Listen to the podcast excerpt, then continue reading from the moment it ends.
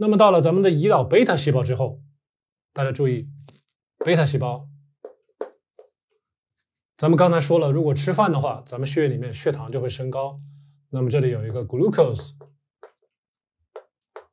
还有呢，如果咱们吃了肉了，吃了脂肪了，那么我们的血液里面还会有什么？in creting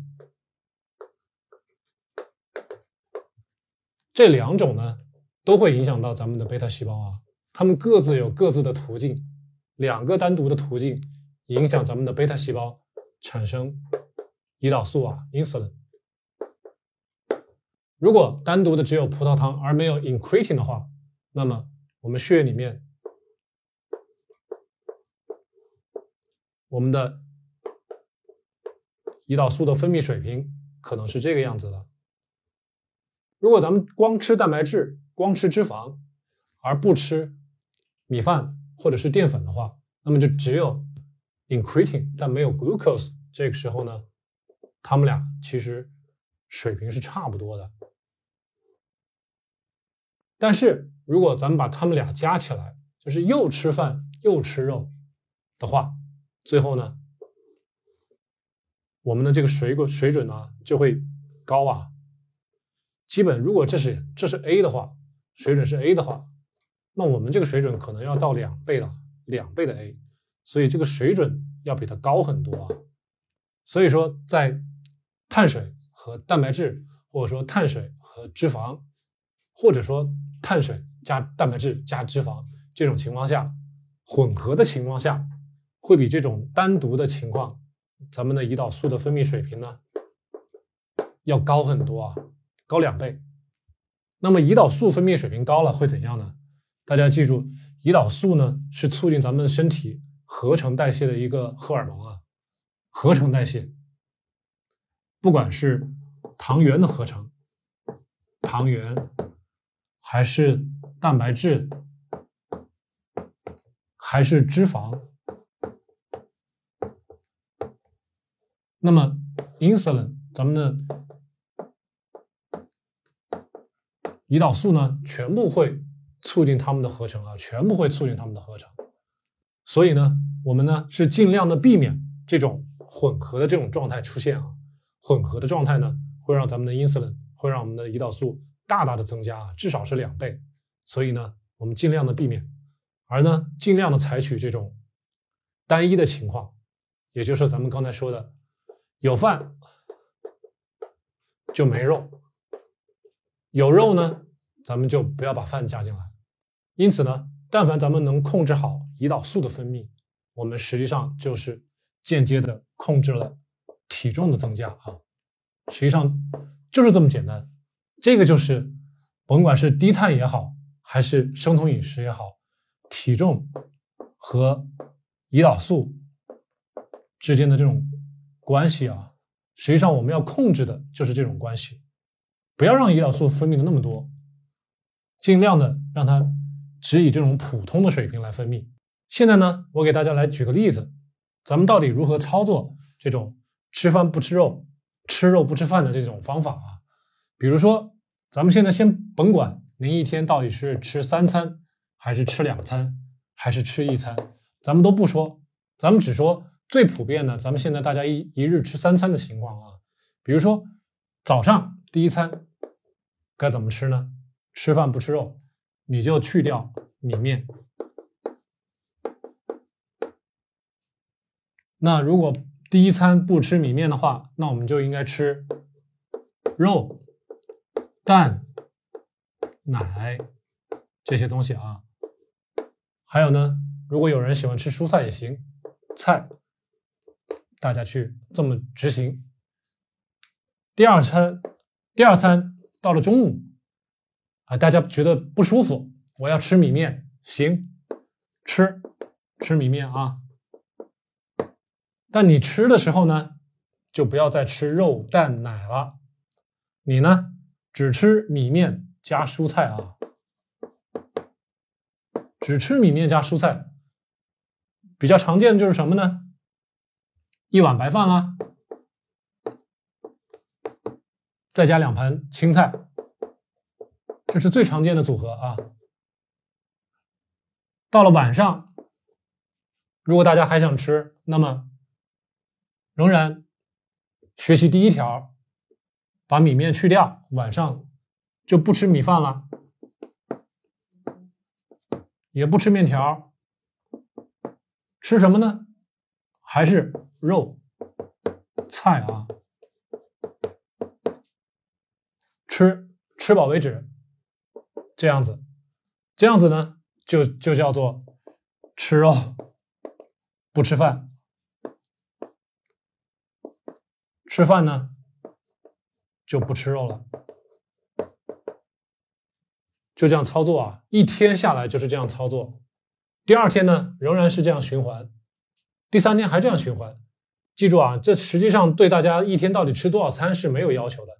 这个时候呢，还没有到五二断食法，所以这个时候大家可以是跟以前旧的习惯是一模一样的，甭管你怎么吃。当然了，什么饮料啊，这个零食啊，实际上是应该在最开始就应该逐渐的去掉啊。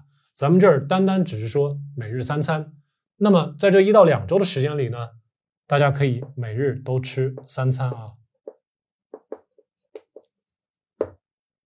然后三餐呢，就执行咱们的这个操作，吃饭不吃肉，吃肉不吃饭。那么执行两周之后，大家再开始五二断食法啊。当然，这个一到两周的时间呢，并不是死的，如果喜欢长一点也是可以的。那么经过这么一段时间，比如说一到两周啊，或者是两到三周啊，甚至是一个月的时间，通过这种啊口诀式的这种饮食方法啊。最后呢，大家可能会发现，哦，原来这个碳水啊，偶尔不吃其实是可以的，偶尔不吃是可以的，是没问题的啊。那么逐渐的，大家胆子就会大起来。我当初就是这个样子，胆子就会大起来。现在呢，可能是一日三餐都是肉啊，这个饭呐，这样来回的过渡啊。那么将来时间长了，比如有有的朋友可能会吃一个月，啊，时间长了之后，那么可能每日三餐里面可能就会吃肉而不吃饭的这种频率就会增高了啊。比如说平常只是三餐里面只有一餐是吃肉不吃饭，现在胆子大了，可以两餐吃肉不吃饭，再慢慢的。时间更长了，可能到两个月到三个月了，这些朋友的胆子可能会更大了，干脆一整天三餐都不吃米饭了，不吃米面了，这都是可能的啊。所以这个口诀呢，吃肉不吃饭，吃饭不吃肉，给大家最后带来的一个效果就是对碳水的依赖，对这个 car 对碳水的依赖逐渐降低了啊。那么心里这个底会更足一些。不至于呢，一上来就断碳，很多人就会受不了啊。所以呢，从咱们刚才说的这个口诀到五二断食法中间，大家可以过渡这么一个月，吃饭不吃肉，吃肉不吃饭，这样过渡到一个月五二断食法。